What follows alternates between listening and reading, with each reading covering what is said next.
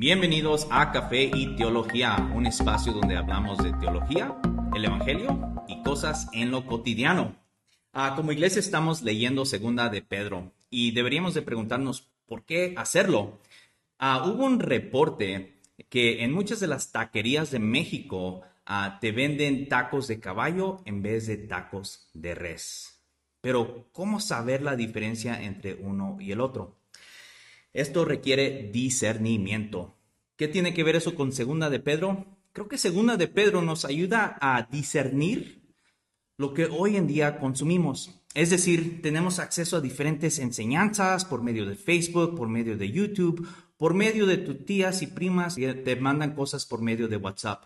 Pero ¿cómo saber si una enseñanza es sana y cómo saber si una enseñanza es falsa? Creo que segunda de Pedro nos va a ayudar a discernir lo que es uno y lo que es otro. Sí, muy bien, para poder responder a esta inquietud, ¿cómo saber qué?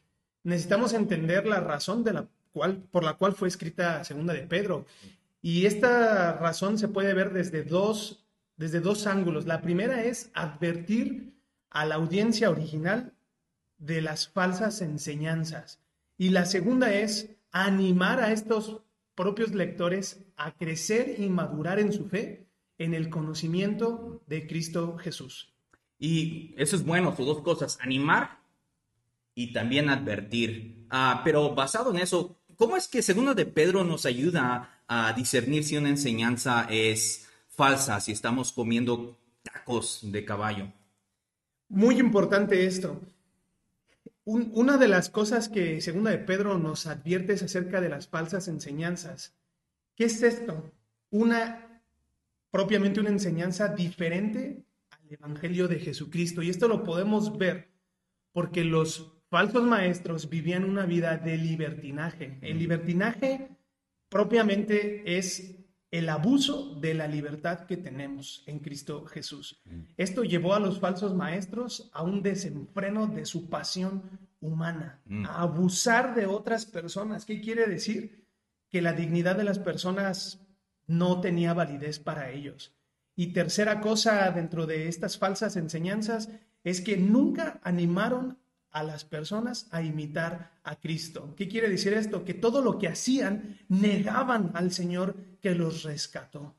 Los llevaban a hacer cosas vergonzosas que manchaban y difamaban el nombre de Cristo.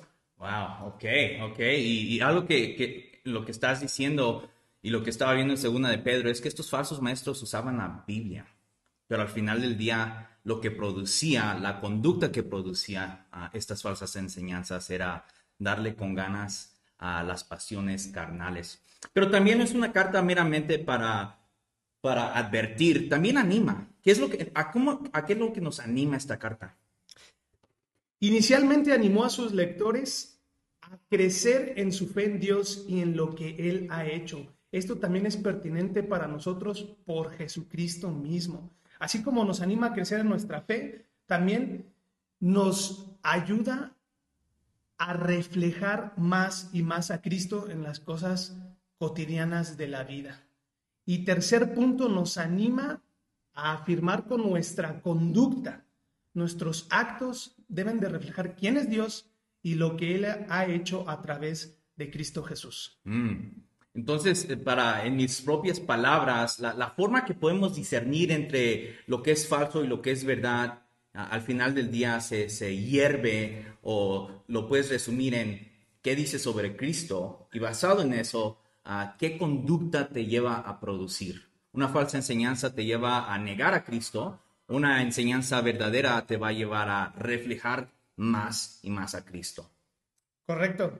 Así como pudiésemos decir en lo cotidiano, Dime cómo vives y te diré en qué crees. Creo que eso también ya para cerrar esto es importante y por eso queremos seguir animándote a seguir leyendo los planes de lectura, seguir leyendo la Biblia. Al final del día, la única manera que vas a poder discernir esto es por medio de lo que conoces de Cristo. Y eso primeramente lo vemos en la Biblia misma.